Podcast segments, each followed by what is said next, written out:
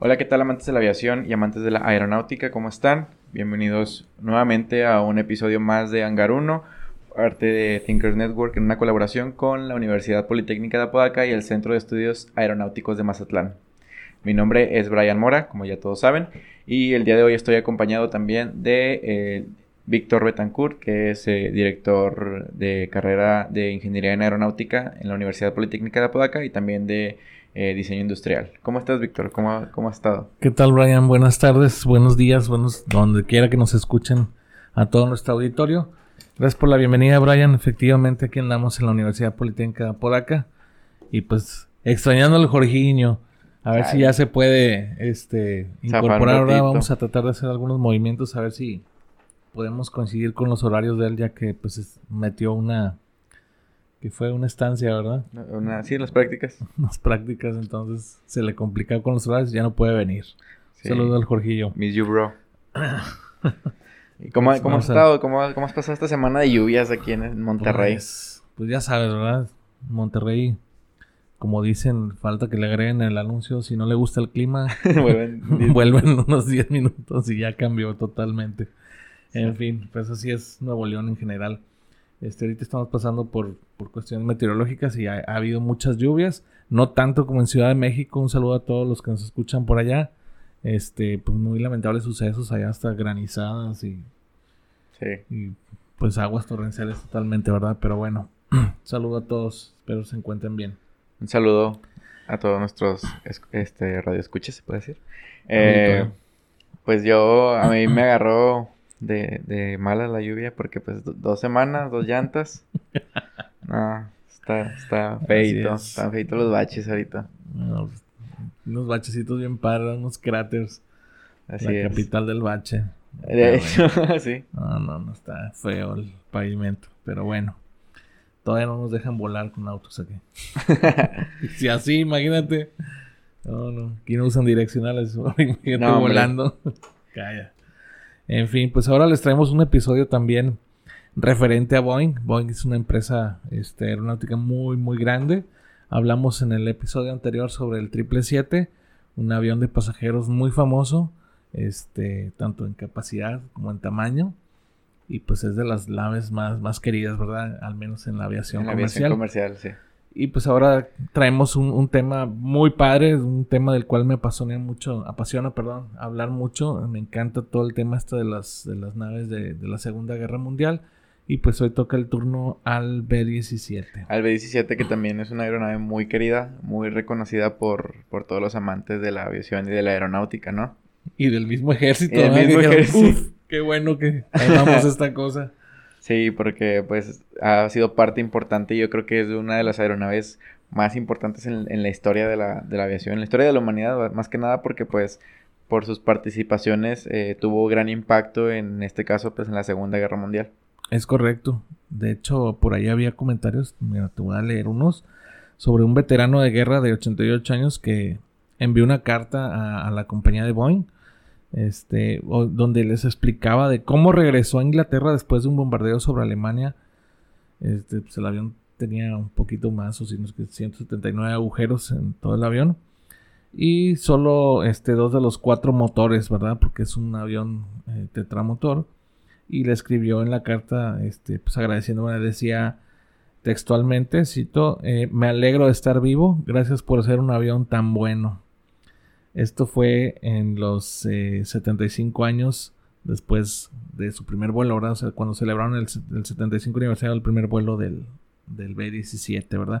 Que en teoría para Boeing es el, el modelo 299, el B-17 fue el, la designación, del, ejército. del, ejército. americano, ¿verdad? Sí. De los Estados Unidos. Y otro comandante estadounidense que se encontraba en Europa, el general Carl Spaatz, eh, dijo, sin el B-17 pudimos haber perdido la guerra. Entonces ahí nomás dense una idea de... Una idea de, del, monstruo con alas que vamos a hablar el día de hoy. Y es un avión muy, muy padre. Pues, no está tan feo, la verdad. Está, está, coquetón el mono, ¿no?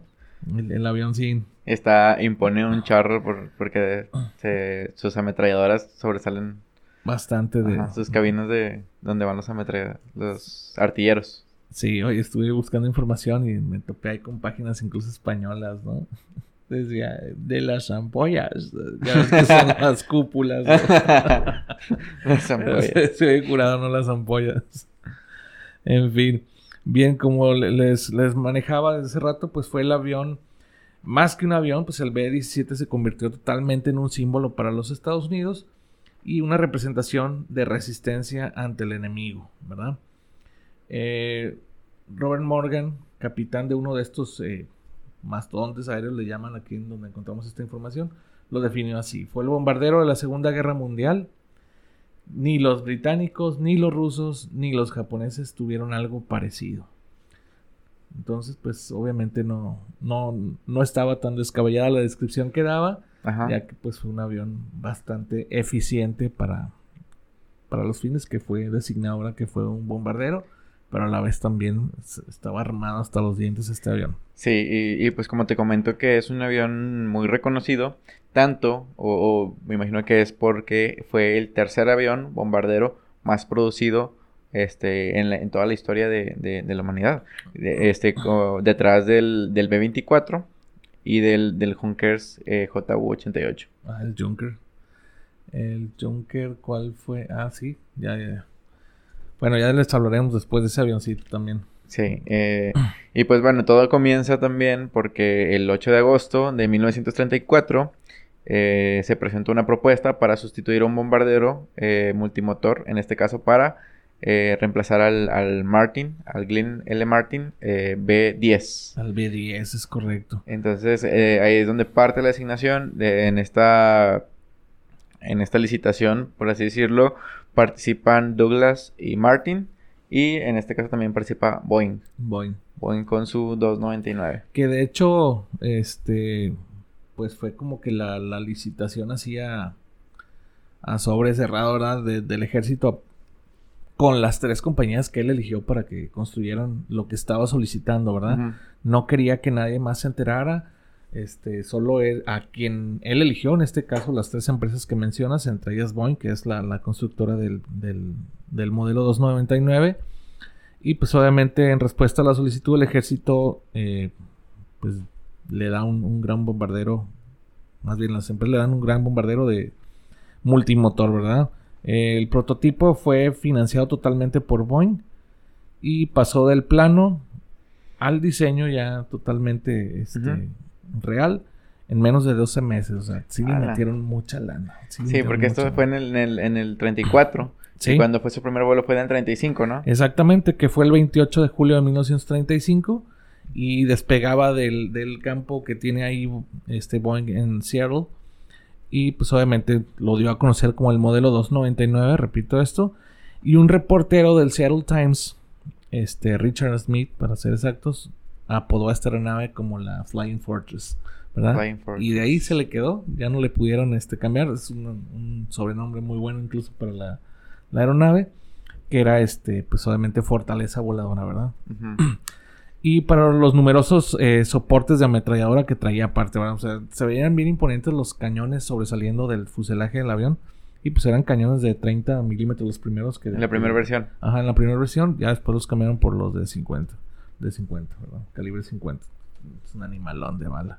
Sí, pues había eh, hasta por donde... o sea, pues se podía cubrir por todos lados. Por todos este lados, sí, sí, sí. Estaba, cubría todos los flancos este avión. Ahorita les vamos a explicar un poco de eso, ¿verdad? Este, el cuerpo aéreo, pues, obviamente, designa, pues con la nueva eh, nombre, ¿verdad? Que es B-17 del ejército de los Estados Unidos, más bien de la Fuerza Aérea de los Estados Unidos. Que sobre todo el, el, en este caso, el XB-17, en todo un modelo de prueba, eh, perdió la licitación, ¿no? Perdió el contrato. perdió feo, ¿verdad? Dice, bueno, el B-17 era un monoplano de ala baja, ¿sí? Por ser este bombardero, pues tenía más soporte al tener las alas de esa manera designadas. Y pues obviamente combinaba las, características aerodinámicas del XB-15, que es otro avión este, bombardero gigante que también eh, se encontraba en etapa de diseño, ni siquiera lo desarrollaron. Y así como Boeing también toma como referencia el, modelo de transporte que, usaban ellos, que era el modelo 247, que fue el primer avión de pasajeros moderno, ya que este tenía un en, en un panel giroscópico, o sea, tiene un, sí, un panel giroscópico para vuelo por instrumentos y además ya contaba con un piloto automático, ¿sí? Este equipo pues, era muy moderno para, para aquel entonces y, Boeing lo desarrolló, ¿verdad? Aparte que tenía un equipo de deshielo operado neumáticamente en, sus alas, más aparte, eh, pues una, una hélice de paso variable y un tren de aterrizaje retráctil que el, el, modelo 247, más que nada, creo que se basaron en, en el, las cuestiones de diseño, porque en el, en el motor propulsor, en el sistema motor propulsor, eh, el 247 era de, dos motores, ¿no? Era bimotor. y ya cuando se diseña en base al 247 el, el P17, pues ya lo hacen con este tetramotor. Sí, que eran los, los Wright, ¿no? En la primera versión. los Wright de, con hélices tripalas. Sí, entonces pues, era, un, mastodonte, la verdad. El, avión era, enorme, ¿verdad? Este también fue el primer avión militar Boeing. Sí, fue el primerito que entró en servicio de, de, de esta compañía. Pues, todos los demás ya sabemos cuáles han sido. Y pues tenía una cubierta de vuelo este, en lugar de una cabina, ¿verdad? Sabemos que los pilotos, piloto y copiloto, iban arriba y abajo estaban unos artilleros, precisamente debajo de ellos. Este, obviamente, pues tenía su cabina este, abierta y estaba armado con bombas, cinco ametralladoras calibre 30 montadas en cúpulas transparentes, ¿verdad? Estos eran de plexiglas. Y pues obviamente era para pues que los artilleros estuvieran observando hacia dónde iban a disparar y no por mirillas pequeñas que les limitaban la, visibilidad, del enemigo, ¿verdad? Sí. Recuerden que pues los enemigos eran, eran más este rápidos. Estás hablando por tamaño, pues el avión es lento, ¿verdad? Pues va súper cargado. Además, exacto, sí, por la carga. Y pues los, los este, enemigos, pues estás hablando de Messerschmitt y este y de los este Fogwolf, ¿verdad? Que eran los, los aviones rápidos del, de la Luftwaffe que pues obviamente trataban de derribar a estos aviones. Y, sobre todo también eh, por el hecho de que el B-17 eh, la mayoría de las veces volaba en formación, no se podían este, liberar de una formación porque estaban diseñadas para atacar puntos estratégicos o bombardear puntos estratégicos, en este caso para de, los nazis, ¿no? Exactamente. Y pues esos puntos estratégicos eran fábricas, eran almacenes. Almacenes de combustible que influyó mucho en, el 17. Este, hangares, eh, pues eh, incluso campos de entrenamiento de ellos. Eh, pues en Bahía también tronaron varias, este, pues como puertos donde tenían eh, submarinos, en fin, destrozaron muchas cosas que eso ya le impidió al ejército este alemán poder continuar con sus fechorías, ¿verdad? De hecho, era el avión al que le temía Hitler, al B-17, no, no a los demás, ¿verdad? El B-17 era así como que, ¿cómo es posible? nine, nine, nine, nine. no se le armaba nada. En fin. Este, bueno, fue el primer avión eh, militar, ¿verdad? Ya habíamos quedado. Y estos entraron en combate en el 41, o sea, sí se tardaron en entrar a la guerra, pero hasta el 41 eh, entran, pero no con Estados Unidos. entraron con la Royal Air Force, ¿verdad? Con la RAF. Sí. Entonces ellos recibieron, eh, no recuerdo la cantidad, no lo mencionaba, pero bueno, voy a ponerlo así como varios B-17s. Y para misiones de gran altitud, sí, recordamos que volaban a, gran altura estos aviones. Y pues a medida que se intensificaba la, Segunda Guerra, pues, los bombarderos tenían necesidades de armamento como de blindaje adicional, ¿verdad? Pero bueno, los ingleses no supieron aprovechar eh, el arma cómo debían, ¿verdad? No sé qué tanto les haya dicho Estados Unidos de cómo se debían, de porque también son envidiosones, pero pues no, no, se les prendió el, el no les giró la ardilla como debía ser. Hubo muchísimas pérdidas, ¿no? Hombre, bastantes con... Pues de hecho, ahorita lo voy a comentar. Ajá. Este, lo dejaron de usar los ingleses. claro, dices tú, ¿cómo Pero bueno, este...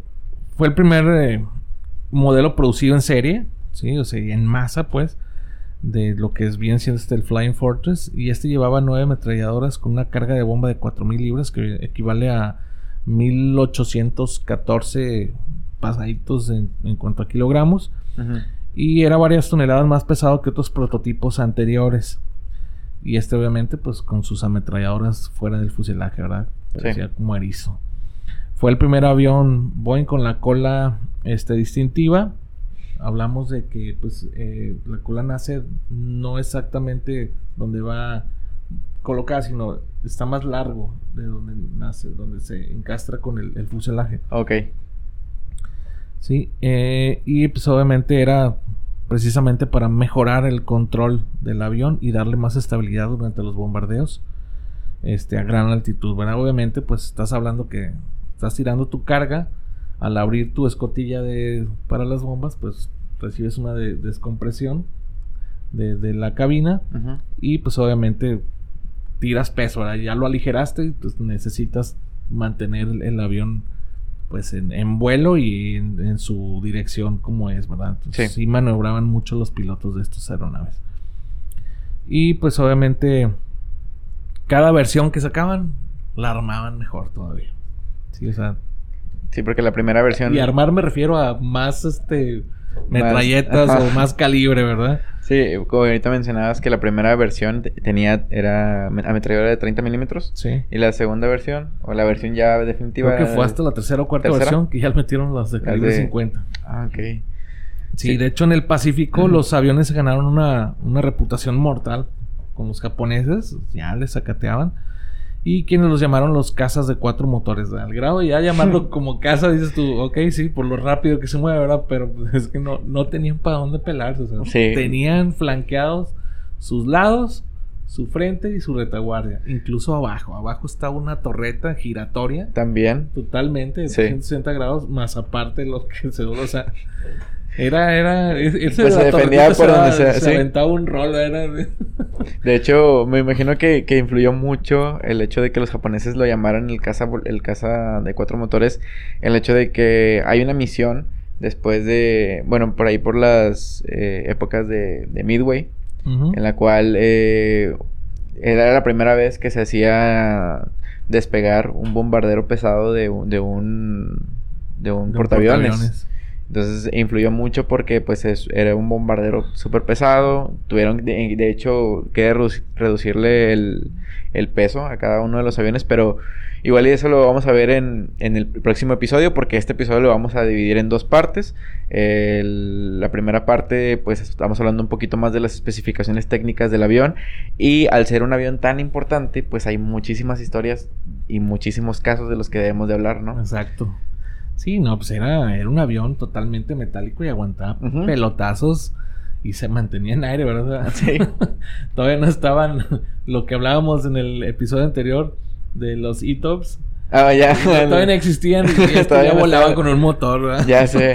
De, de hecho, ahorita que comentas también el eh, de que le seguían dando y dando y dando, hay un, hay un caso también que lo vamos a hablar en la siguiente en el siguiente episodio para que estén ahí al pendiente de una aeronave en la cual era un rezagado era un, B-17 rezagado eh, ya estaba tenía todo estaba todo ametrallado y e incluso eh, en algunas partes pues se, alcanzaba a notar este, la, la tripulación malherida.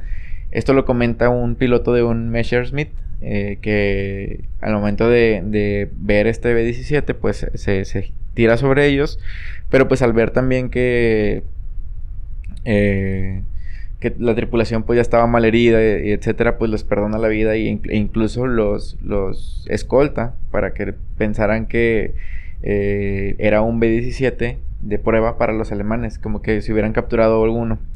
Entonces este, este Messerschmitt lo escolta hasta una zona segura, y entonces ya el B-17 ya llega hasta a, su base. A su base. Pero sí, ese es un tema, es una de las historias muy interesantes, igual también la de, este, hablando ya un poquito del término del Memphis Bell. Memphis Bell. Y, y, hay un estudio también que se llama el, el estudio de los rezagados, algo así. Eso también hay, habría que tocarlo la siguiente, la siguiente semana. los balazos. Ajá, exacto, sí, concentrarse específicamente en donde en los que no han regresado. Sí.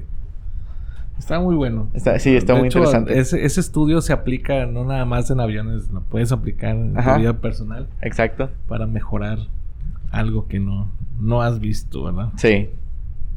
En fin, bueno, este, este avión pues también los japoneses tenían mucho miedo porque a pesar de todos los pelotazos que le daban, todos los balazos ya parecía que eso gruyer y seguía volando, ¿verdad? Entonces era así como que esa cosa no la puedo derribar, ¿verdad? Y sobre todo que el, el hecho de que los japoneses tenían aeronaves muy ligeras. Muy y pues con un balazo de, de una calibre 50, pues ya. Sí, bye ¿no? bye. De hecho, ¿no? Lo Sí. desplumaba. sí. Sí, imagínate. Pero bueno, e- esto era. Era de, de, de los japoneses, ¿verdad? Bueno, en la planta de Boeing se construyó un total de 6.981 B-17 en varios modelos y otros 5.745 fueron construidos bajo esfuerzo de colaboración eh, a nivel nacional con. Douglas y Lockheed. ¿sí? Ya- es Martin más bien. Sí, Es Martin. Todavía no eran Glenn- Lockheed Glenn L. Martin. Martin. ¿sí? Este, solo unos pocos B-17 sobreviven hasta el día de hoy, que se encuentran en museos, entre ellos el, el- el Memphis.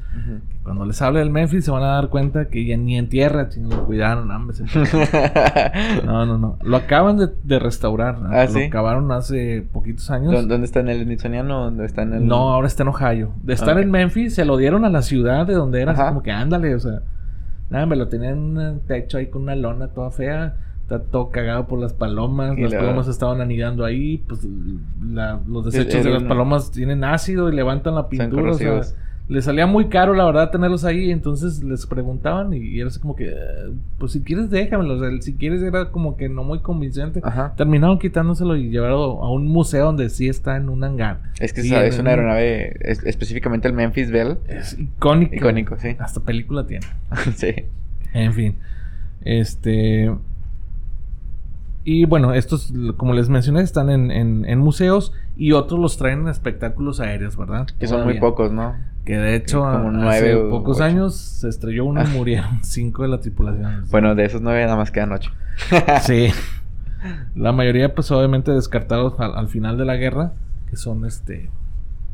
Pues ya, los que quedaron ya hechos trizas, ¿no? Sí. Bien, es- en especificaciones técnicas, pues su primer vuelo, como lo mencioné, fue el 28 de julio de 1935, que fue el prototipo.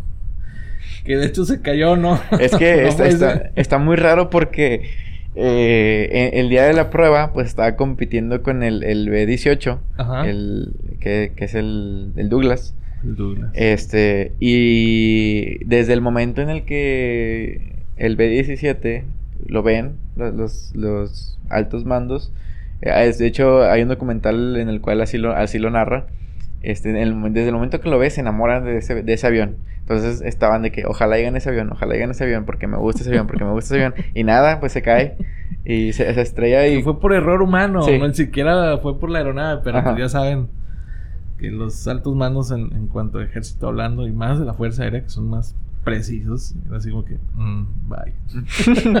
bueno, no en todas las ocasiones, porque en el caso del, del, del Black Hawk, del UH-60, este, de- eh, es el Sikorsky UH-60 Black Hawk, eh, de eso ayudó mucho para que eh, fuera el ganador de la concesión. que se cayó, ¿verdad? se cayó, pero no se murió nadie. Ok. De hecho, vamos a hablarlo ya en otro episodio, ya hablaremos de, de motores rotativos. Ok. Este, pero sí, es un, es un tema muy, muy, este, interesante. El hecho de que, igual y me No, imagino pues- también que en este caso, pues el B-17 pues estaba hecho para llegar a algún lugar y bombardear. Sí, no para la resistencia como, bueno, en parte de la resistencia, pero no como para un, no como un helicóptero. No es el caso de un helicóptero en el Sí. que tienes que resistir y todo eso. Sí, la sustentación más que nada. Pues de ser el consentido del Huey desde la guerra de Vietnam Ujú. a entrar en el Black Hawk. Sí. Oh my god. Bueno, este, su número de modelo, como lo mencioné en un inicio, era el 299, solo que el ejército le pone el B-17. Su clasificación es bombardero. Este, su tamaño es 103 pies con 9 pulgadas. En, cuanto a longitud, tiene 74 pies con 9 pulgadas. Su peso bruto es de 65 mil libras. Velocidad máxima 287 millas por hora. Velocidad de crucero 150 millas por hora. Su alcance máximo son de 3.750 millas. Su techo de servicio es de 35.600 pies. Y pues estaba propulsado con cuatro motores Wright R1820-97 de 1200 caballos de fuerza con hélices tripalas. Que esos eran los, eh, en la primera versión. La primera que versión. era el Hornet correcto, de, los de, de los Wright. Sí. y eh, alojaba dos pilotos, un bombardero, un navegante, un radiooperador y cinco artilleros. Armada hasta los dientes el avión, sí. Y en cuanto a armamento, tenía de 11 a 13 ametralladoras con carga de bomba de 9600 libras. Sí, o sea, estaba bien, bien armado el avión. Así es. no, había forma de, de que no le pegaran algo, la verdad. ¿sí? De hecho. Sí, de hecho, al Memphis Bell no le han comprobado a ciencia cierta, o sea, las 8 derribos, porque me parece que tiró a 18, no, a 8, a 8, este, ¿cómo se llama? Measures, mencionaban los, los, los de la tripulación, pero pues no se los han dado así como que, ok, sí te los voy a poner, no se los han reconocido, pues. Qué pero ellos los marcaron en, el morro, ¿verdad? Donde estaba la, la monita ellos pusieron las, las, de los que ellos iban tirando. Y incluso hubo 13, digo, 13, 15 variantes, ¿no? del, del B17. Entre las más importantes, las que destacan, pues es, el, el 299, que tenía, que es el prototipo. Y luego después de ese prototipo que se estrella, eh, los, los estadounidenses, en este caso, pues el ejército, eh, mandan a hacer un pedido. O sea, fue tanto el, el gusto por este avión que mandan a hacer un pedido de, de 13 extras el, el 2 de diciembre de 1936. Este, y eso fue el, la primera versión del, del, B17, ya después del prototipo, ya con la designación YB17. Después, el, uno de los más importantes esta es el B17F y luego el B17G. Pero de entre todos esos hay más variantes, como las, son, las que son el, el, el B17A, el B17B, el B17C, B17D que fueron algunos capturados por los japoneses. Era tanto el, la fama de este avión que, era pues codiciado por, por muchos este, enemigos, ¿no? En este caso. Hay algunas fotos en las cuales eh, los japoneses capturan algunos B-17 y se ven este, volando con, el sol. Con el, ah, rojo. El sol naciente. El sol naciente, así es. Este, también están el, el B-17FBO, el B-17FDL, el B-17 FVE. Y en la, en la clase G, el B17GBO, B17GDL y B17GVE. Para hacer un total de 12.731 este, variantes a lo largo de, de todo este. De, la guerra, ¿no? Sí, sí, la verdad era un avión muy galletudo. Y bueno, este en los inicios prácticamente de este avión, como ya lo comentábamos, este, esto así lo afirma el, historiador William Hess, que es un historiador de la American Fighter Access, Association y también este, miembro de la tripulación de uno de estos aparatos de la Segunda Guerra Mundial, ¿verdad? Él, él escribió un libro que se llamaba B-17 Flying Fortress, The Flying Fortress. Este, me parece que fue terminando la guerra, luego, luego le escribió su libro. No recuerdo el año. Este, el cuerpo aéreo del ejército invitó a los fabricantes aeronáuticos de los Estados Unidos que les enviaron, eh, pues obviamente la oferta de un constructor de, de un bombardero, ¿verdad? Nace todo esto lo que mencionábamos y pues obviamente quien gana y se queda con todo esto es, es Boeing. Sí, ah, estoy retomando todo. Sí. Obviamente, cuando nace esto, entra también eh, dentro de las ofertas el XB15 y Boeing toma del 247 eh, pues las características de vuelo que tenía el avión por ser ya más este, avanzado tecnológicamente por lo que les comenté que tenía, ¿verdad? El objetivo del, del XB15 en ese entonces era defender Alaska y Hawái, ¿sí? Y ya ni lo hicieron, ni salió, se quedó en planos del el avión. Eh, todo esto se para y inmediatamente le dan todo el peso al, 299 o el B17. Y pues obviamente que la nave eh, la ensamblaron y la construyeron bajo absoluto secreto. Ellos no querían que alguien más este, pues generara eh, un aparato parecido ni entre las tres compañías que se eligieron. Entonces posteriormente ya ya cuando Boeing gana toda esta licitación, a través del ejército es cuando se solicita a Martin y a, y a Douglas que le ayuden a la construcción de más este Más. B-17, Ujú. como lo mencioné hace un momento, que eran 5000 y cacho. Sí. Sí. Este, ese proyecto lo mantuvieron hasta julio del 35, que es cuando vuela el- por primera vez, el 28 de julio. Y pues obviamente, como menciona también, las, las empresas Martin y Douglas son las que ayudan en la construcción de esta, ¿verdad? Sí. En cuanto a las características que, que tenía el modelo 299, que fue el, el- hablando de esto, es el primero, ¿verdad? Estamos hablando del, prim- Sí, del primero. primer, este, B-17. Aparte de todas las que mencioné, de las bombas que él podía aportar eran 8 bombas de 270 kilos, ¿verdad? Que te daba los 2174 kilos que podía cargar, ¿verdad? Yo los mencioné en libras, se los paso en kilos también. Transportaba 8 tripulantes, ¿verdad? Más aparte los, los dos este, pilotos, ¿verdad? Piloto y copiloto. O sea, estás hablando de una de un crew total de 10 pasajeros, ¿verdad? Y pues obviamente las cuatro eh, torretas de las que disponía, que era una por cada costado, ¿verdad? Que estaban en la cintura del avión, por así decirlo. Eh, otro en la parte superior, digamos que está la, la cabina y en la parte de atrás eh, había un, una cúpula también, ¿verdad? Una Sí. ampolla.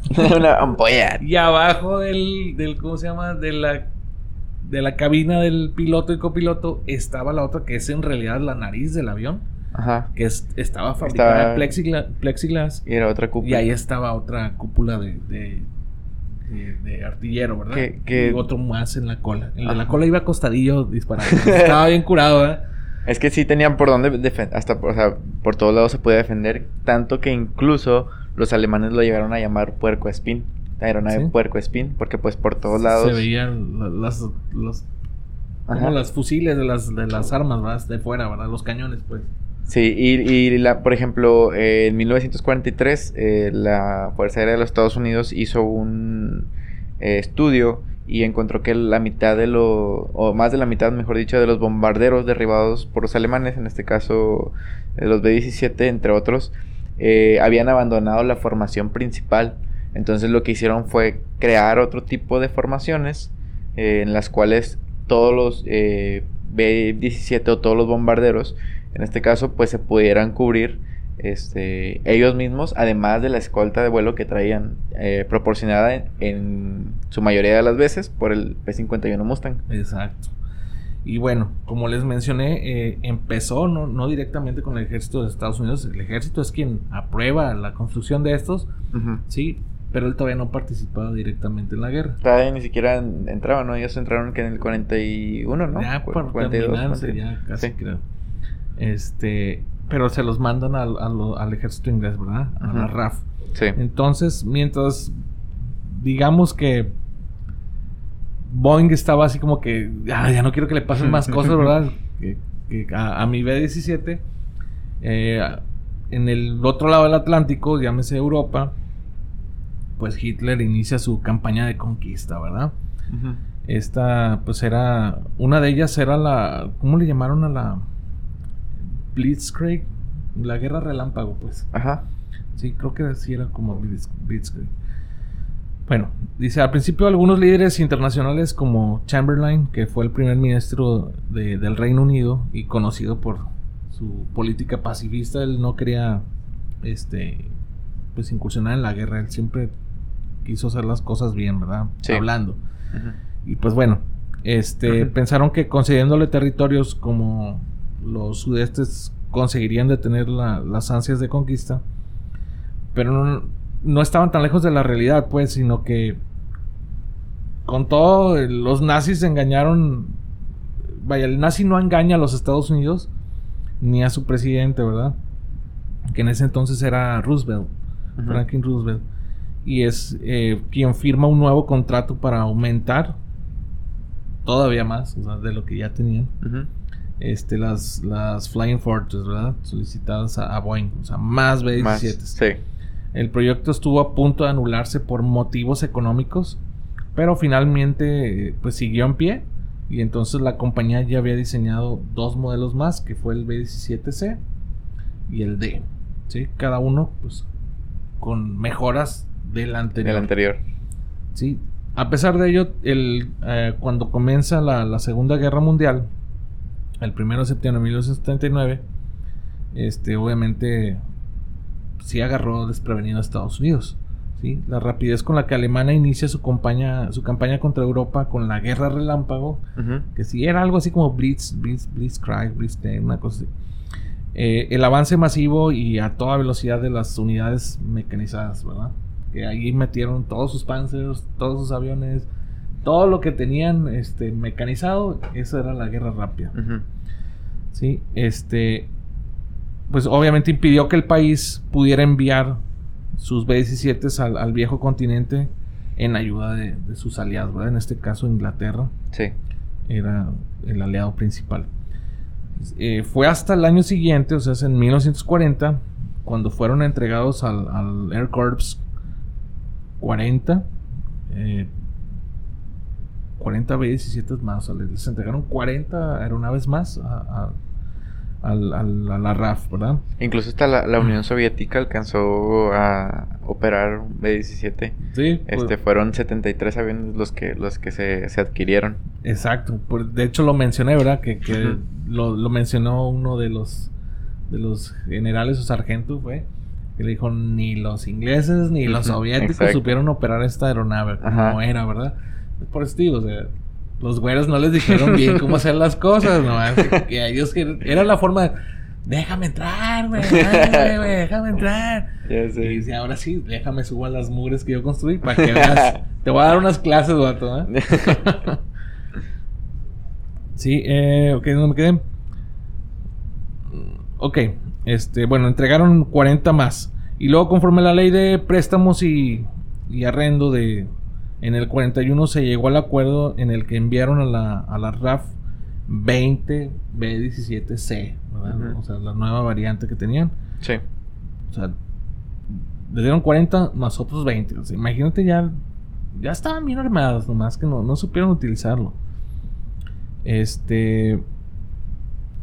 Pues obviamente todos estos fueron llevados hasta tierras este, inglesas, ¿verdad? y pues permitía a los americanos descubrir la verdadera efectividad de estos aparatos y saber si podían enfrentarse solos o con escolta, ¿verdad? a, a, las, a los cazas de la Luftwaffe, que estamos hablando de los Messerschmitt y los Focke-Wulf. los Focke-Wulf, sí. Sí, eh, los B-17 entregados a la RAF en 1941 bajo la premisa de ser idóneos para bombardear efectivos específicos durante el día.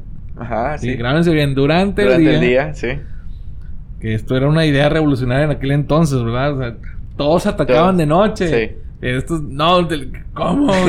Tú dale en el día. Ya saben que, los, los, americanos. Están locos. Son, son este. No, no están locos, les gusta jugar al héroe. sí, esa, es la, la neta.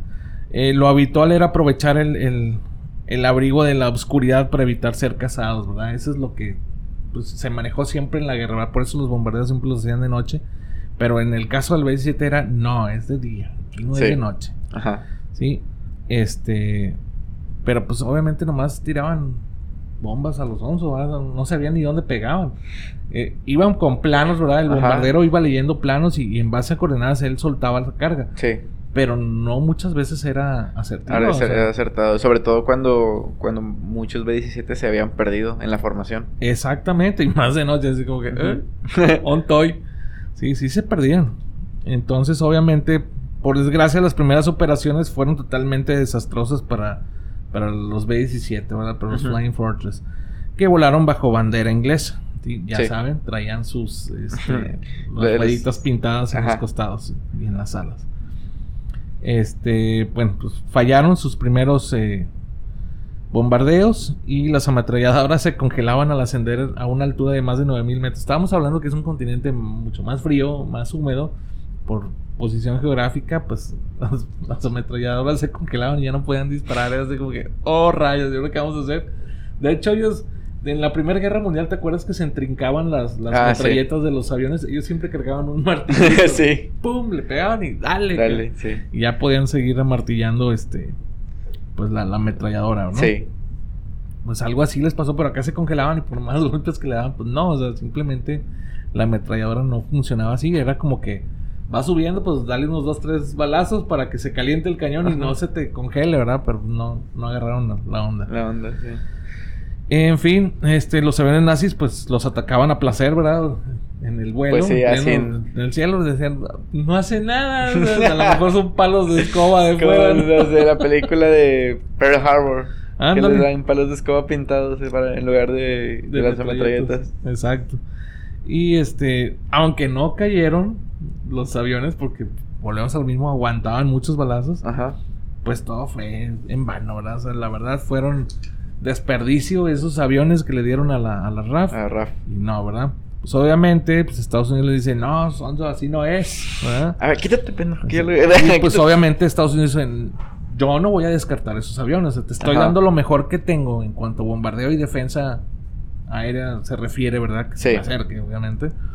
Entonces él dijo, yo no voy a abandonar ese proyecto, ¿sí? Y se limitó a afirmar que las fuerzas aéreas inglesas no habían empleado apropiadamente los B-17, ¿verdad?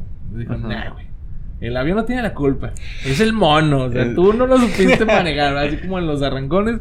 De que no, no, es que no corre el no, no es el carro, es el mono. El carro ya está súper galletudo como para que no haya avanzado. Pues es Exacto. igual y, pues- y pues tenían razón, realmente. Sí, Sí. o sea, eh, el, el gringo sabía exactamente Lo que, lo que el había poder hecho. que tenía en Sí. su aeronave. Simplemente no lo supieron aprovechar. Ajá. Ni los rusos. Pero pues bueno, los rusos con mayor razón. Está bien frío allá y... No, nunca funcionan esas metralletas, ¿no? Ya sé. Sí, En fin. hubo, hubo muchísimos operadores.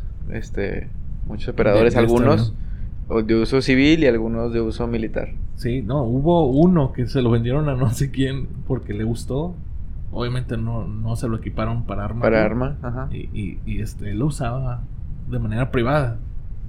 Sí, sí, o sea, de toda esa, de toda la producción que te dije, nada más uno se le vendió un particular. no menciona nombres porque, pues, no cualquier loco compra un, Un avión B-17. de ese pelo, ¿no? Sí.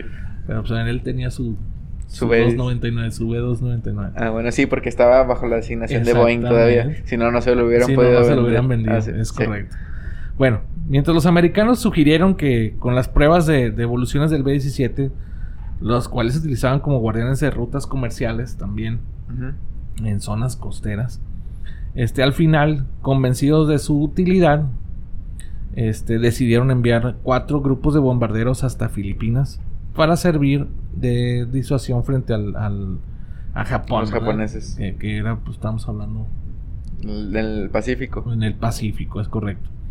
Desafortunadamente, la medida llegó con un retraso de cuatro meses. ¿verdad? Una decena de B-17 de la fuerza prevista llegó a Pearl Harbor justo en medio del ataque japonés. Unos pocos B-17 combatieron en Filipinas y otros más en, Java, muy pocos de hecho, este, a inicios del 42. Sí, pero era demasiado tarde para invertir el, el rumbo de, de los acontecimientos. Esto lo explica eh, en, en una obra colectiva de varios historiadores que se llamaba Grandes Aviones Históricos. ¿Sí? Ahí mencionaron sobre esto. Durante el conflicto en el Pacífico, las Flying Fortress demostraron una vez más sus limitaciones, ¿verdad? Aunque este teatro, o sea, llamémosle la zona en la que se encontraban, Sí. este fue idóneo para llevar a cabo las mejoras necesarias en los aparatos, ¿verdad? Los mismos que posteriormente convertirían en el avión, eh, al avión más bien, en el bombardero más destacado de los ejércitos europeos, ¿verdad? Sí, pues prácticamente, o sea, cada, como lo mencionas hace, rato, pues cada eh, variante que se creaba, pues iba teniendo una mejora. Sí, de hecho, cada vez lo iban mejorando, tanto en instrumentos como en armamento. Ujú. Ya inmersos en la, en la Segunda Guerra Mundial, los Estados Unidos prefirieron centrar sus ojos en, en Europa y olvidarse por el momento del enemigo nipón, ¿verdad? Al fin y al cabo, Gran Bretaña ya sufría para mantener en jaque a, a toda la horda nazi, ¿verdad? Ya Stalin. Y, y Stalin clamaba por la apertura de un segundo frente de, de, de altura de, de Francia, ¿verdad? Frente a la altura de Francia, sí, precisamente, que redujese la presión que la URSS en ese entonces, todavía era la URSS, todavía no era Rusia, estaba sometida, ¿verdad? Este, obviamente si los atacaban por el oeste, Alemania debería de destinar una considerable cantidad de hombres en esa zona, ¿verdad? Sumado pues todos los, los factores, pues los americanos empezaron a, a, trasladar a Inglaterra lo que en un futuro sería el octavo mando de bombardeo y la octava fuerza aérea.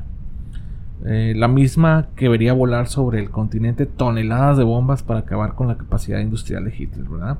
sí. Es el, el, destacamento, el octavo destacamento, y, son los que barren prácticamente con todo lo que tenían los nazis.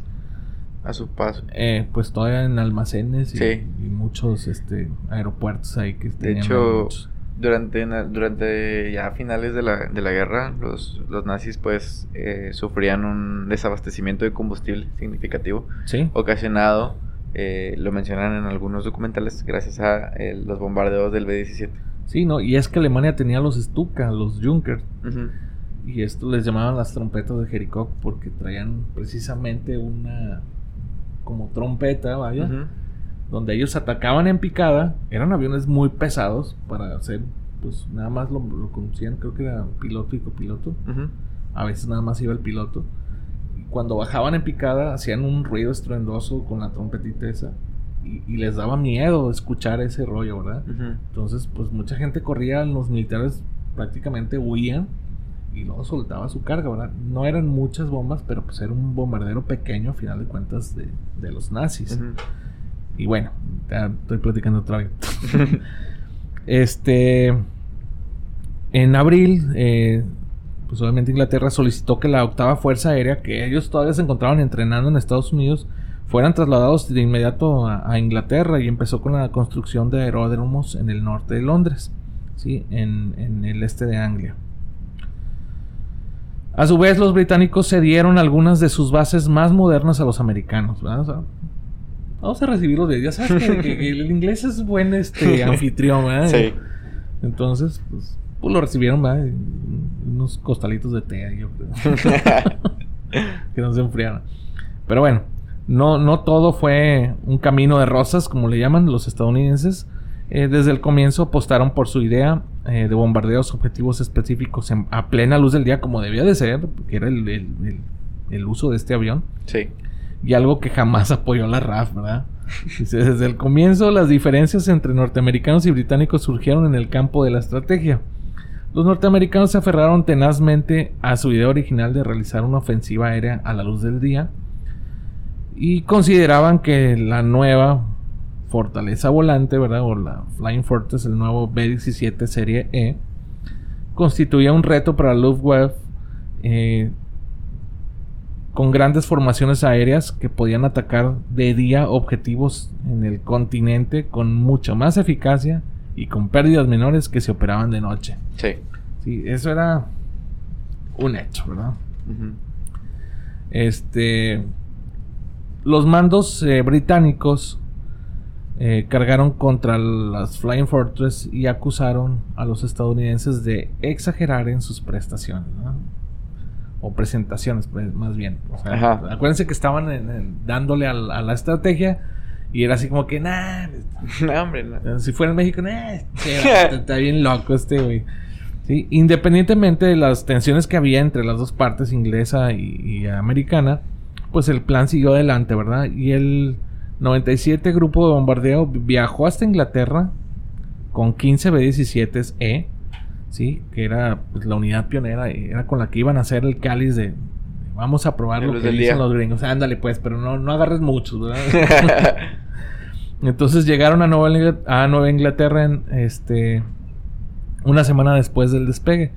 Y el 26 de junio uh, hasta Goose Bay. ¿sí? El 1 de julio, el 17 matrícula 41-9085 aterrizó perfectamente en Prestwick.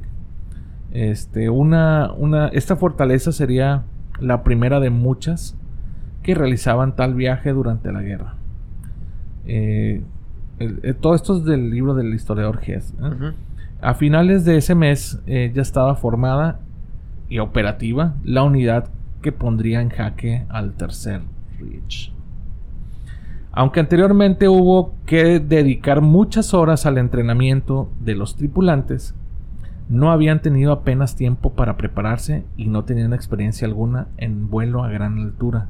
sin apenas oxígeno. Sí, recuerden que es un bombardero y ocupabas a fuerza tu mascarilla ya que se despresurizaba muy fácil.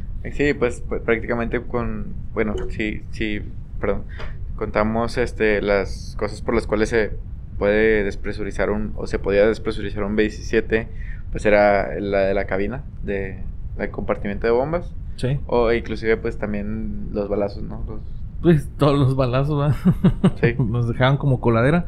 Más aparte las uniones de la, de la misma torreta que estaba abajo. Y pues obviamente las entradas, más bien las salidas de las ametrallatas del, fuselaje eran huecos grandes. Sí. Entonces pues tenía mucha área para despresurizarse. Este... Ah, aunque anteriormente hubo que dedicar muchas horas de entrenamiento, ok, esto ya lo había mencionado. Eh, no tenían mucha experiencia, ¿verdad? Casi ninguno había disparado eh, a un blanco estando en, el aire. Sí, en movimiento, exactamente. Eh, es distinto cuando tiras abajo y estás estático. Pues obviamente el, no es como dispararle un tanque, ¿verdad? Ajá. Estás hablando que están en movimiento y eran aviones más rápidos que ellos. Ajá, y tomando en cuenta variables ya de cuestiones, por ejemplo, las del climatológicas, el hecho de que estés este, sufriendo también, pues, con la mascarilla, etcétera. Exactamente. Los telegrafistas tampoco sabían enviar mensajes en Morse. Los, este, y pues bueno, los artilleros, como les mencioné, no tienen tanta experiencia disparando a esa altura, o sea, en pleno vuelo, ni tomando las consideraciones de velocidad, el, clima, ahora todo este rollo. A mediados de agosto, precisamente el día 10, eh, todo este operativo se puso en marcha cuando se llevó a cabo. Tras mucho esfuerzo, la primera misión, desde entonces fueron llegando hasta Inglaterra las sucesivas versiones de los B-17, ¿verdad? Que pues obviamente, como lo mencioné, todas traían mejoras, ¿verdad? Sí. Y los, eh, en un inicio los americanos siguieron con toda la idea inicial de enviar los B-17 sin escolta hasta territorio enemigo, o sea, aventados como siempre, como el borre. Entonces, obviamente se iban sin escoltas. Posteriormente sus escoltas fueron los Mustang. Los, Mustang, sí. Este, según consideraban, eh, su armamento era tal que impediría que fuesen derribados por aviones de la Luftwaffe. ¿sí? Otro tanto pasaría con sus defensas que, en sus palabras, les harían invulnerables ante el fuego antiaéreo. Eran muy, este, egocéntricos. Estos cuates decían, es que yo armé el mejor avión y digo, por más que estés armado hasta los dientes, también vas a sufrir pérdidas, ¿verdad? En este caso agujeros. Eh, sin embargo, con el paso de los meses, la, la USAF, o la Fuerza Aérea de los Estados Unidos, apostó para ofrecer a las Flying Fortress el apoyo de casas como el P-47 y posteriormente el P-51, que ya fue el que se quedó como su ángel guardián, ¿no? Sí, que también ahí hay un, bueno, saliéndonos un poquito del tema, que más, más adelante vamos a traer ese episodio, pero tenían un, un problema con, con las escoltas, o sea, con, con los aviones escolta que e, era el hecho de que no se quedaban a escoltar este, los, los, aviones, sino que cualquier distracción, pues se tiraban sobre esa distracción. Hay una película muy reconocida este, que se llama Red Tails, eh, que explica ese tema y está este, basada en, los pilotos de Toski que son, es un escuadrón que, fue muy discriminado y al final de cuentas se ganó el respeto de... Por ser gente de color. Exacto, sí. Eran soldados, eran pilotos de color y pues ya saben. Sí, pues en aquellos tiempos, ¿no? Entonces, este, sería bueno traer un episodio acerca de los pilotos de Toski, los Red este, los Red Tails, y pues eh, es como un comentario para complementar el hecho de que ellos primero tenían los P-47 y posteriormente pues les asignaron los P-51 para hacer escolta de, de, bombarderos. Exacto, pero sí, sí es cierto, o sea, distraían a los P-51 o los P-47 se iban sobre los blancos para ellos, ¿verdad? Pero llegaba otro escuadrón por atrás y empezaban a balancear a los, a los B-17. Sí. Este, bueno, junto a ellos su efectividad fue mucho mayor. Con la ayuda de estos aparatos, eh, los metálicos, obviamente hablando de los B-17, arrojaron 640 mil toneladas de bombas sobre los objetivos clave en la industria militar nazi. Esto en Europa. Sí, eh, según desvelaron posteriormente algunos tripulantes de estos gigantes como Robert Morgan, comandante del Memphisville. Y gracias a ellos, al final de la Segunda Guerra Mundial, eh, pues, gran multitud de aeroplanos de la Love Wave se vieron obligados a quedarse en, en, este en tierra por falta de repuestos, combustible, como lo mencionabas, y aeródromos sin, sin desperfectos desde los que despegar. Sí, o sea, como te decía, les dieron en toda la torre, o sea, tronaron los pequeños aeropuertos que tenían ellos, sus aeródromos, pues los, los llenaron de, de baches, ¿verdad? Se hubieran llevado raza de aquí un Monterrey, ¿verdad? si los despegaban. en fin. Tampoco escasearon los bombarderos estratégicos contra algunas bases de submarinos como Lorient, ¿verdad? Como les mencioné, también atoraron los submarinos. Aquellos ataques fueron determinantes, pues permitieron relajar la presión que los buques nazis ejercían en el Atlántico sobre la armada aliada. Una verdadera pesadilla para los americanos, que pues fueron las pérdidas experimentadas en el Atlántico por los navíos aliados, que habían alcanzado costas muy altas y existía la esperanza de que, de alguna forma, los bombarderos pesados podían aliviar la situación. Explica pues el historiador, ¿verdad? Hablamos de Hess. ¿Algo que has contar? Este, no, no. Bien. Desde noviembre de 1942 hasta enero de 1943, los B-17 se esforzaron en esta tarea, ¿verdad? Que era el bombardeo de las zonas estratégicas para las cuales fueron designados. Es cierto que en un principio no lograron destruir las gruesas capas de, de concreto que tenían los refugios, porque hasta eso los nazis armaron unas unos buenos bunkers. fortalezas, unos bunkersones de puro concreto. Ah, bueno, ellos le llaman hormigón. este, y no los pudieron tirar, ¿verdad? Pero pues sí les dieron su buena sacudida. Pero sí dieron más de un dolor de cabeza a los mandos de Hitler y les obligaron a reforzar sus defensas antiaéreas. Que por eso el, ejército solicitaba que, el avión volara más alto. Precisamente por el fuego antiaéreo. Que pues eh, sí, les, sí los, los destanteaba feo, ¿verdad? Y pues más a los que iban de escoltas. Poco a poco las misiones exitosas comenzaron a cortarse por decenas. A contarse, perdón y pues obviamente las operaciones en las que no solo buscaba destruir los puntos concretos, sino bajar la moral del enemigo en base a una lluvia constante de explosivos. Su lluvia de pelotazos, vámonos. Sí, tiene que ver mucho. O sea, claro. cuando la guerra, o sea, cuando se trata de, guerra, probablemente la moral del, del, más que nada, pues el ánimo de las tropas, pues influye mucho, ¿no? En, en el desempeño. Sí. Pero bueno, ejemplo de estos exitosos que pues obviamente son soldados con bajas considerables, saldos, perdón. Este, todo hay que mencionarlo por así decirlo. Fueron las incursiones sobre Regensburg y Schweinfurt. Todas estas estaban en Baviera. Eh, en la primera, 122 B-17 dieron buena cuenta de la, a la fábrica de los cazas alemanes de Messerschmitt y en la segunda, este, pues fue el, combate moral, ¿verdad? Eh, una historia de la Segunda Guerra Mundial prácticamente esto.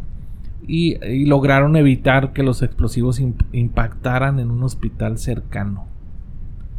Sea, hasta eso respetaban eh, los acuerdos que, habían hecho de no, no, no atacar este, zonas donde estuvieran los soldados heridos en recuperación. La segunda fue este, todavía más exitosa, como, como bien explica el historiador Martin Kitchen en, en, el libro este que, hizo de Speer, el arquitecto de Hitler. Eh, el ataque diurno contra Schweizenfurt el 17 de agosto del 43 provocó una reducción del 35% de la producción de rodamientos lo que hizo que Spear pidiera una vez más este, a Hitler una mejor protección de la industria de armamentos frente a los bombarderos aliados.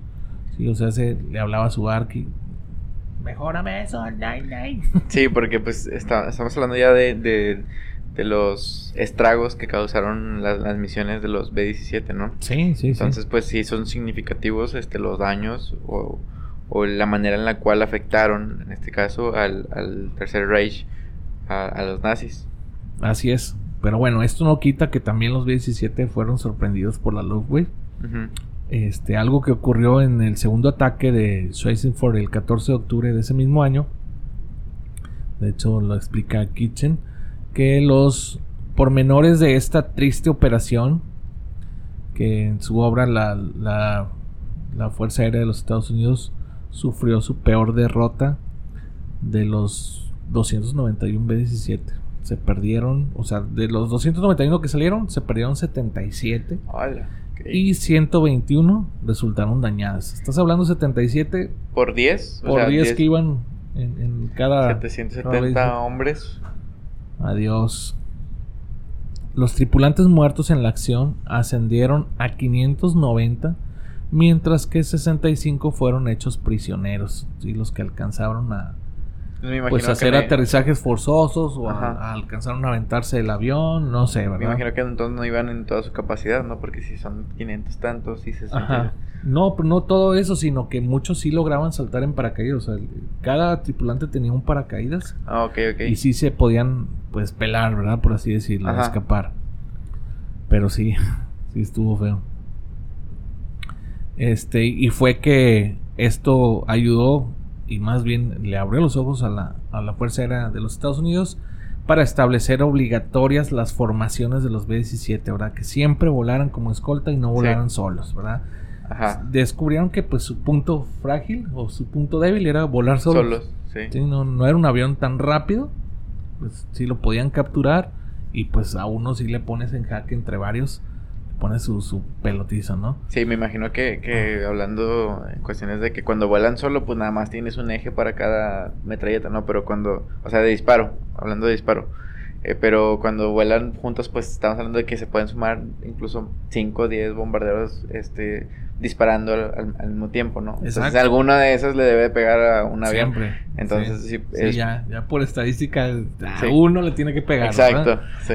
Pero bueno, hay otro historiador británico, Geoffrey Parker. Él también escribió varios libros, eh, entre ellos Historias de la Guerra.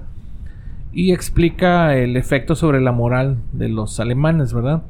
Las toneladas de bombas arrojadas sobre la fortaleza Europa no consiguieron ganar por sí mismas la guerra. No obstante, ejercieron un impacto significativo sobre la moral de los alemanes, lo que explica a su vez por qué estos dedicaron tantos recursos a los programas de la V1 y la V2. Recursos que, según cálculos de la Inspección de Bombardeo Estratégico, podrían haber permitido producir otros 24.000 aviones en, 1944. O sea, sí, sí les pegaron feo, eh, la verdad. Y qué bueno. Y qué bueno. Que los, B, los B1 y el B2 eran los cohetes, ¿no? Que estaban desarrollando. ya, los, que estaban desarrollando. Porque querían desesperadamente eh, subir la moral de su pueblo, ¿no? Subir la moral de sus tropas con esos, esos desarrollos tecnológicos. Sí, de hecho, pues eran misiles prácticamente. sí. Este, además, los nazis se vieron obligados a destinar 12.000 piezas de artillería y 500.000 combatientes para tratar de detener a tiros a estos aeroplanos, ¿verdad? Estás hablando que eran los fuegos antiaéreos, que eran unos cañonzones brutos también. este, los B-17 fueron determinantes para que los aliados consiguieran la superioridad aérea en la Europa gracias a la destrucción de los aeródromos, fábricas de aviones y un sin número de etcétera que te pueda decir de todo lo que destruyeron, ¿verdad? Sí. Algo básico para poder lanzar este la ofensiva en el día D, que esto fue en junio del 44, sin el pavor de ser arrollados por la fuerza de la Luftwaffe. El ataque contra las carreteras y los ferrocarriles franceses resultó fundamental para la batalla terrestre en Normandía, mientras que la destrucción de petróleo sintético en el Reach este, paralizó todavía más al, al, a la Wehrmacht, ¿verdad? Y a la Luftwaffe. Finalmente, el bombardero sistemático de la red de transporte en el invierno del 44 y 45 destruyó la economía de guerra alemana. Eso explica la ausencia de una defensa encarnizada por el Reich completo. Eh, pues obviamente esto es lo que menciona Parker, ¿verdad? Ajá. la verdad sí, sí les tumbó la moral bien feo. sí. Bastante feo, ¿verdad? Y entre, entre cada una de esas, este misiones todavía existieron más icónicas eh, acerca de este avión. Y esas probablemente las vamos a hablar en el siguiente episodio, ¿no? Porque hay infinidad. Uy, no, no acabamos. Al ser un avión tan importante, precisamente este tipo de misiones son las que lo hacen importante y, lo hacen un avión icónico. Lo hacen el avión icónico de la Segunda Guerra Mundial. Aparte de los cazas que ya hemos mencionado, como el P-47 y P-51, que e incluso escoltaban a esta fortaleza volante, ¿verdad? Bueno, ya para terminar, dice, en la última etapa de la guerra sobre los cielos se encontraba ya el aparato más moderno de la Boeing, que era el B-17G. Este fue la, la clase G. Claro. La clase G sí fue la definitiva. Ya fue la, definitiva. Más de todo. Este, este modelo de Fortaleza Volante contaba con un armamento de 13 ametralladoras de calibre 50. Ahora sí. Las Browning. Esas eran las Browning, ¿no? Sí, no, ya, ya un balazo te aventaba con su impulso. ya, ya, te sacaba de curso. ¿Y eso ya tenía los motores de los Pratt Whitney? Ya traían los Pratt Whitney, sí este, pues obviamente protegían todas las partes vitales del aparato, ¿verdad? Y con el final de la Segunda Guerra Mundial se estableció que las empresas habían ensamblado un total de casi 13.000 de estos gigantes.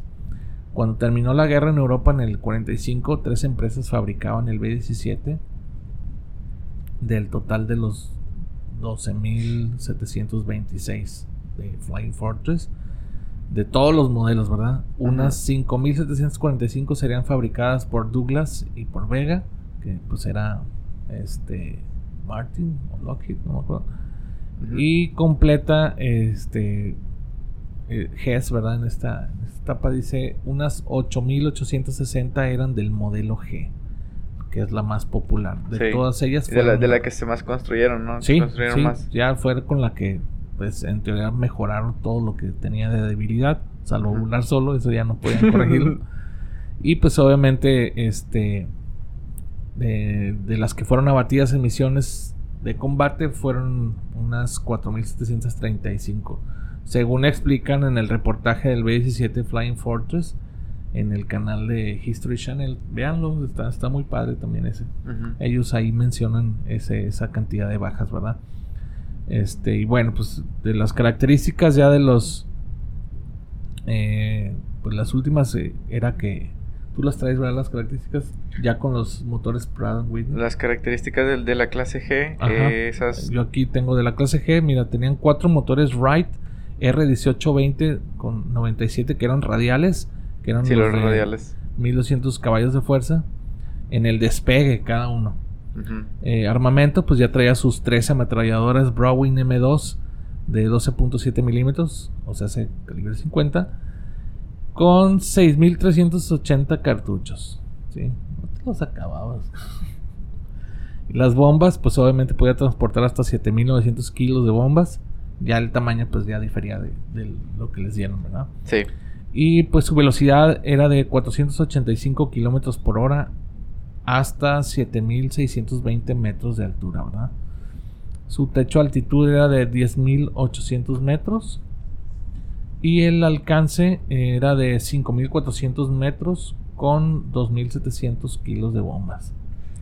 La, su, superficie aerodinámica este, este, coincidía con un perfil eh, NACA 0018, a la clase 0018, eh, slash eh, NACA 0010. Esa era la, superficie aerodinámica de eh, la, clase G, del, B-17 clase G. Y pues eh, estábamos hablando también que era un, eran motores con, con hélices tripala, ¿no? Sí. Pues, imagínate todo lo que cargaba este avión. Su peso vacío era de 10, 16, 16,370 kilogramos. Sí, y cargado era de 32,616 kilogramos. Levantaba un buen. Sí. O sea, su doble de peso. Su envergadura era de 31.62 metros, su longitud de 22,77 metros y su altura era de 5,82 metros. Y para, estaba destinado para una tripulación de 10 personas o 10 militares. ¿sí? Sus principales mejoras con respecto a las anteriores versiones eran eh, el nuevo morro de plexiglass, ¿verdad? Que es lo que les mencioné que era la, la cúpula. La, eh, sus hélices de, de pala ancha, ¿verdad? Las primeras tripalas este, eran más delgaditas y ya después le metieron esta de pala ancha, ¿verdad? Tenían mejor sistema eléctrico, mejor sistema de oxígeno, nuevos, mejores motores, nuevos depósitos de combustible en las secciones exteriores del ala y los soportes en el morro que permitían alojar dos ametralladoras, una de cada lado. los, motores, los eh, Pratt Whitney que se utilizaron, este, eran los T-34. Sí. Y este pues ya traía su torreta que le llamaban barbilla ya en el inferior del avión, ¿verdad? Que, eran ah, las, las ametralladoras eran M2 Browning, calibre 50. Calibre 50.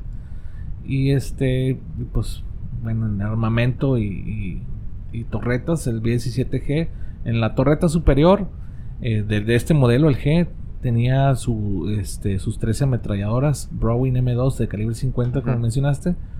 Y para efectos prácticos, eh, pues eran automáticas. Sí. ¿sí? Se alimentaban por medio de cinta y se enfriaban por aire.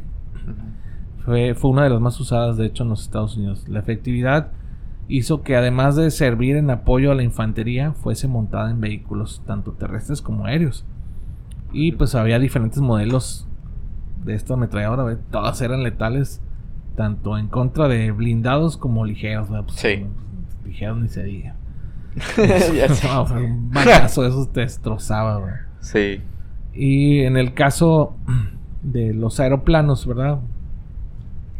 Eh, los, los, las dos este, señaladas en el, en el plano estaban ubicadas en la torreta superior y eran operadas por el ingeniero de vuelo.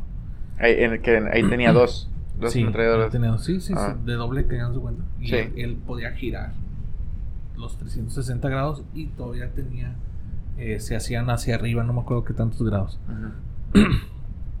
Pero bueno, el ingeniero de vuelo era quien operaba esas dos ametralladoras. En la barbilla, que es la, la cupulita que está abajo, ¿verdad? Es una burbuja.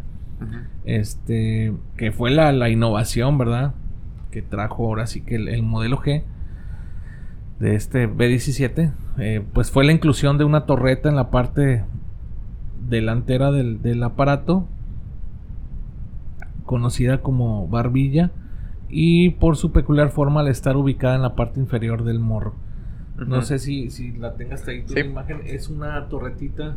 Aquí está. Exacto. Sí. Es una torretita. Debajo este, de la nariz. Que ya incluso se parece a muchas de otros aviones, ¿verdad? Este, bueno, esta iba en la parte inferior del morro y la posición incluía dos ametralladores Browning M2, igual de calibre 50 o de 12.7 milímetros que es usualmente el, encargado de operarlas era el bombardero, ¿verdad? Ya, mientras obviamente no, no, estaba operando lo que era el, pues, arrojar las bombas, ¿verdad? Sí. Que era, que era para lo que estaba hecho, se para tirar esas bombas. Y a su vez en la prueba pues había otras dos ametralladoras, una de cada lado del morro y una más, este, que era de calibre 30 en la punta de, del mismo brazo, es en la colita. Es donde iba acostado el, el, artillero. Y las otras dos sí eran de 50, que, es lo que les digo que estaban en la cintura. Y la bodega de bombas, eh, el, pues obviamente, que es para lo que se creó este avión, como bien mencioné, que pues, era bombardear masivamente las instalaciones militares industriales de los nazis, ¿verdad? En suelo europeo. Recordemos que pues ellos tomaban las cosas porque quiero y porque digo. No, no era así como que me ayudas. Eh, las bombas más habituales eran el, propósito general con, pesos de por unidad de 250, 500, 1000 o 2000 libras, ¿verdad? Eh, mayoritariamente las de 500 y 1000 libras eran las que se utilizaban. La carga máxima para las misiones a corto alcance, que eran las de menores a 400 millas, era de 8000 libras para misión y para misiones de largo alcance eran de 4500 libras. ¿sí? Se podía sobrecargar el aparato hasta las 17000 libras, pero suponía un riesgo elevadísimo el reducirse drásticamente sus prestaciones de velocidad, maniobrabilidad y alcance. La torreta oval era un pequeño artillero que estaba en una bola, que es la que les digo que va abajo, la ah, mediación del, avión. Pues estaba por el cruce, ¿no? En el, encastre de las, de las, de las alas, sí, con el fuselaje. Sí, un poquito atrás. Un poquito atrás, ahí estaba la, la bola, ¿verdad? Este. Esta debía tener una eh, escasa estatura. Obviamente tenía que ser un, un, artillero chaparrín. No, no puede ser uno de altura o estatura promedio. Debido a que pues estaba ahí el, el artillero que va en esa bola, ¿verdad? Esa bola se, se movía. Eh, era un juego mecánico esa cosa. Y tenía a su disposición dos ametralladores de calibre 50 también, ¿verdad? Para acabar con los aeroplanos que buscaran derribar al B-17 precisamente por, su parte inferior, ¿verdad? La posición, que era de vital importancia, era vulnerable al fuego antiaéreo. Además, este, la torreta traía consigo múltiples peligros. Uno de ellos era que al tomar eh, tierra, ¿verdad? Ya que si el tren de aterrizaje fallaba, pues el aparato deslizaba a lo largo de la pista llámese al aterrizaje de barriga, pues, pues él iba a caminar, ¿verdad? Sí. Que esto es lo que le pasó al Memphis Bell. Al Memphis Bell. Con el fuego antiaéreo, se traba la, cabina, ya no puede regresar a la parte en la que la puerta, la puerta o escotilla se, se alinea con la parte interior del, fuselaje, ¿verdad? Donde están ellos en cabina. Este, ya no podía regresar. Eh, el tren de aterrizaje no bajaba debido a todos los, daños que sufrió en, vuelo. Y pues obviamente trataron de bajarlo a mano los trenes de aterrizaje. Pero pues no, no bajan lo suficiente como para librar la, la, bola esta, ¿verdad? De hecho, el actor que sale en esta película, se la recomiendo que la vean. Memphis se llama? se llama Memphis Total, Sí, es, es, vieja la película. Es de los, salió en 1990, de hecho. En 90. Sí. De hecho, antes se producían mejores películas que ahora. Ahora todo es por computadora. Antes sí usaban efectos buenos. Estaba viendo la, la película entre semana, la de Top Gun. Joyita. Uf, bueno, ah, hasta me descargué el soundtrack. venía escuchando la. Se llama Danger Zone. Está, buena. Sí, sí, son rolas que se quedaron, ¿verdad? Así es. Y bueno, el actor que, que representa al artillero de esa bola es el, el, el, señor Sam. Señor Frodo. Ah, ya. Está, chaparro, es el Ruby, el Rudy. Que también salió en la película esta donde jugó con los de Notre Dame, el Rudy. Este, bueno, él, él, es el actor, no me acuerdo el nombre de él, ¿verdad? Nos acordamos de él por Sam o por el Rudy según la, la, generación, ¿no? Sí. Pero bueno, los que vieron Señor de los Anillos es el Sam, uno de los hobbits. Este, pues era por lo, enano ahí lo metieron, ¿no? Y pues obviamente las ametralladoras de cintura, que estas estaban posicionadas a los costados del B-17, estas evolucionaron considerablemente desde los primeros modelos, ¿verdad? En los modelos iniciales, los artilleros disparaban ametralladoras calibre 50 ¿sí? Este era una ametralladora por cada lado, eh, ubicadas este, respectivamente a babor y estribor, y a través de dos, ventanas abiertas, que eran por las que te decía que también se despresuriza ah, la, cabina. Este, al principio las armas estaban ubicadas una frente a otra lo que dificultaba el movimiento de los mismos artilleros adentro, o sea, chocaban sus espaldas así como que, no, güey, esté para allá. Entonces ya las desfasaron este, un poco, ¿verdad? Eso fue una de las mejoras ya con el modelo G. Ajá. Este, donde las escalonan para... Una está más adelante que otra, para evitar ese, ese roce. eso me refería con escalonada, de que pues, ya cada quien tenía su, sus grados de libertad, ¿verdad? el paso de, de cada uno, ¿verdad? Las ametralladoras de cola, estas ametralladoras también de calibre 50 ubicadas en la cola, este, las, las primeras modelos o los primeros modelos del, del, B17 eran calibre 30, ya en el G ya es 50, ya es parejo, todo 50. Este, obviamente estas eran las defensas de retaguardia de los B17. Esta posición era eh, de las más determinantes durante el combate, ¿verdad? Algunos historiadores incluso la, eh, le dan que es la, cabina de mayor importancia o la torreta de mayor importancia. Las laterales. La de retaguardia. Ah, la, la, la retaguardia. Sí. Este, de hecho, decían, debido a que los cazas de la, de la Luftwaffe solían elegir la popa como su primer objetivo. esos vatos siempre atacaban por, la espalda. Siempre, siempre. Ya. Y más el. ¿Cuál era el Messerschmitt o el Fogwolf? El que traía el, el espiral en la punta del, de las hélices. El Fogwolf. El Fogwolf, ¿verdad? Era hipnotizante esa madre.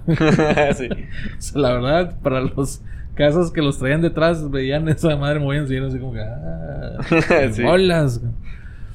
Sí, este. Bueno. Eh, ellos elegían siempre la, la, popa como objetivo, ¿verdad? Si el artillero de cola caía, o si no era efectivo, la, la fortaleza volante pues quedaba a merced del enemigo. A pesar de todo, este habitáculo, que no estaba presente en los primeros modelos, este, dio más de un calentamiento de cabeza a los alemanes, ¿verdad? O sea, si era su dolor de cabeza, así como que, ¡chin! El batillo que está ahí atrás. Entonces ellos trataban de derribarlo primero a él a toda costa, ¿verdad? Este, pues obviamente el, artillero que iba en ese, iba acostado, ¿verdad? Por, ya por la forma, porque es el timón, estamos hablando del timón del, avión, va acostado, va con la, el timón del avión, este, y por, por la, el, pues el tamaño que tiene no podía ir de otra manera, ¿verdad? Entonces él iba acostado y aparte viendo para atrás, o sea, está bien gacho, no sé si alguna vez lo intentaron irse sentados en una motocicleta de espaldas, o sea, que, vaya manejando uno y tú sentado. está, horrible, está horrible, imagínate lo que sentía ese pelado a la velocidad que iba el avión. Sí, o sea, e, era peor de lo que pensaban, ¿verdad? Y pues obviamente era quien pasaba parte del viaje limpiando la, la, escarcha de su ventana, ¿no? Pues en la cola se, congela más rápido. Sí. Siempre estar limpiando ahí la, la, ventana por la altura, pues obviamente sabemos que eran temperaturas de menos 40 grados. Sí. Sí. Bueno, hasta ahí este. Ahí me quedo. Después viene la, tripulación, que ya es qué hacía cada uno, cuáles eran sus este sus funciones. No sé si, si te las quieres aventar tú. Por ejemplo, ah, estaba el comandante. Estaba, el comandante. Este, pues era el, además de ser el piloto de, la aeronave, pues era el responsable también de, de todo lo que tuviera que ver con ella daba, él daba las órdenes y pues según el manual de entrenamiento de, la Fuerza Aérea de los Estados Unidos, eh, comandaba pues un ejército, así lo se hace llamar, como que un ejército en miniatura, pues eh, dentro del avión, especializado pues en el, en el, en la misión que se va, que se iba a desarrollar, ¿no? Exacto. El copiloto en este caso era el mano derecha del comandante y este debía estar familiarizado con todas las funciones de su superior por si fuese necesario sustituirlo en cualquier momento. Cosa que sucedía en no pocas ocasiones, Ser herido o muerto el piloto principal. Sí, pues ya es como que... Sí, sí, sí, siempre la llevaba. Y pues un piloto de avión es como el piloto de un barco, él se va con su nave. Así es. Este... Eh, su principal labor, su, su labor no, no era necesariamente la de ser una reserva, ya que la, Fuerza Aérea de los Estados Unidos insistía en, sus manuales en que asumiesen responsabilidades en cada vuelo para formarlos adecuadamente. ¿sí? No en vano se trataba de futuros comandantes. Sí. Eh, la otra pues es el navegante. El navegante eh, pues su misión era dirigir el vuelo desde el origen al destino, pues desde el origen al destino y luego del destino a, la vuelta. Destino a origen. Ajá. Eh, pues en, teoría pues era el GPS, por así llamarlo, de, una época pues en la que evidentemente pues no existía dicha tecnología, ¿no? Él seguía el método de navegación por estima, eh, de reckoning, eh, que consistía en intentar determinar la posición mediante referencias visuales, mapas o, la posición de las estrellas, e incluso haciendo cálculos basándose en mediciones de los instrumentos y referencias de vuelo y a su vez pues también era el responsable de, una ametralladora defensiva eh, que sabía, debía saber usar eh, perfectamente. Así es. También el bombardero, este obviamente se sentaba en el morro del avión y era el encargado de que el ataque fuese preciso, aunque solo tenía unos pocos segundos de gloria, que era el tiempo justo para lanzar los explosivos, y era sí. Él debía estudiar previamente el terreno sobre el que iba a arrojar la carga y sus condiciones climatológicas. Cuando llegaba el momento, recibía el mando de la nave para que su bombardeo fuese eficaz. En ese momento, y como se afirmaba en el manual de la, de la Fuerza Aérea de los Estados Unidos, su palabra es la ley hasta que se diga bombas fuera. Ah, Sí, no, de hecho, posteriormente él, se encargaba de disparar la ametralladora ubicada en la torreta delantera y a su vez también debía estar familiarizado con la labor del navegante si sufría pues alguna herida, ¿verdad? todos hacían de todo. Sí, no, pues todos, todos eran todólogos. Y, y pues también está el ingeniero de vuelo, eh, que era el, miembro de la tripulación que más conocimientos tenía sobre las partes internas del avión. Entonces su labor era cerciorarse de, que cada una de las piezas funcionaba perfectamente en vuelo, en especial la de los motores. Eh, además, pues también se encargaba de optimizar el consumo de combustible y debía estar familiarizado con las armas. Al fin y al cabo, pues su pericia a la hora de desmontarlas, limpiarlas y repararlas, pues podía evitar que parte del aparato pues quedase indefensa ante el enemigo en, plena misión. Y también era el encargado de la ametralladora de la torreta superior, la de arriba. También, exacto cuando no lo, operaba el, el, operador de radio. Este se encargaba de las comunicaciones, obvio, ¿verdad? Además, debía realizar informes sobre la posición del avión cada 30 minutos y asistir al navegador en la toma de decisiones. Este también era un artillero adicional y era el fotógrafo de la nave. De hecho, en algunas de las imágenes más destacadas del Pacífico fueron tomadas por estos miembros de la tripulación. Curiosamente, en el manual de la Fuerza Aérea hace hincapié en que en ocasiones su formación era deficitaria. Por ello se aconsejaba al piloto asegurarse de que sus de sus conocimientos antes del combate. Qué gacho. ya sé. Eh, el artillero de cola, pues es el que comentabas ahorita, pues su misión era, era la más sacrificada. Pues estaba en la, en la parte trasera del avión, ya este, donde se este, está el sistema de empenaje. Eh, y apenas se contaba con espacio para moverse, entonces iba ahí medio apretadillo y de hecho pues se pasaba casi todo el viaje de rodillas eh, o incluso pues acostado. Pues era, eh, era la posición básica para poder disparar las dos ametralladoras calibre 50 a su mando. para este trabajo pues solían ser seleccionados miembros de la tripulación con menos envergadura y de escasa estatura. El, peligro pues siempre rondaba. En principio pues los cazas alemanes solían atacar las, los B-17 por, por cola. Este, y también se encargaba de contar el número de aparatos derribados. Exacto.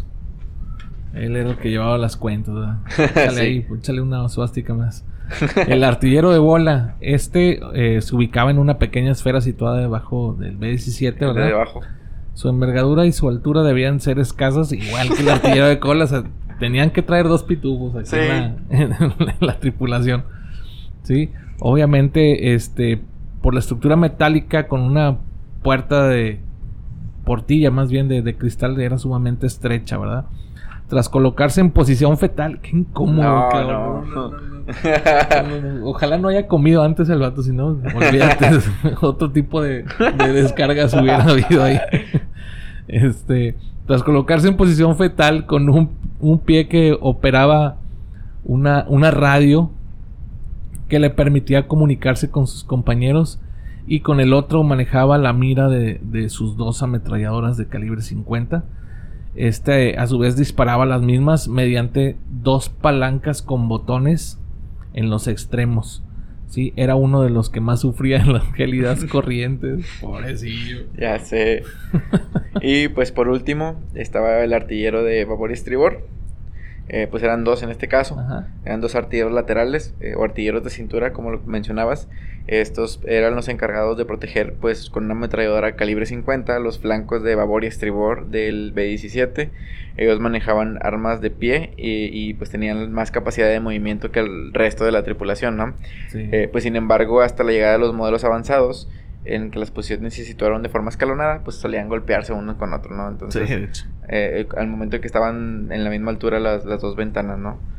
Y a la altitud a la que volaba el B-17, pues era habitual que las, que las temperaturas eran eh, gélidas y pues debían saber identificar tanto aviones aliados como enemigos para evitar el fuego amigo. Exacto. Bueno, y por eso traían unas chamarras perrísimas. las de piel, las cabecitas que vemos de los pilotos con borrega adentro, ¿no? Nice.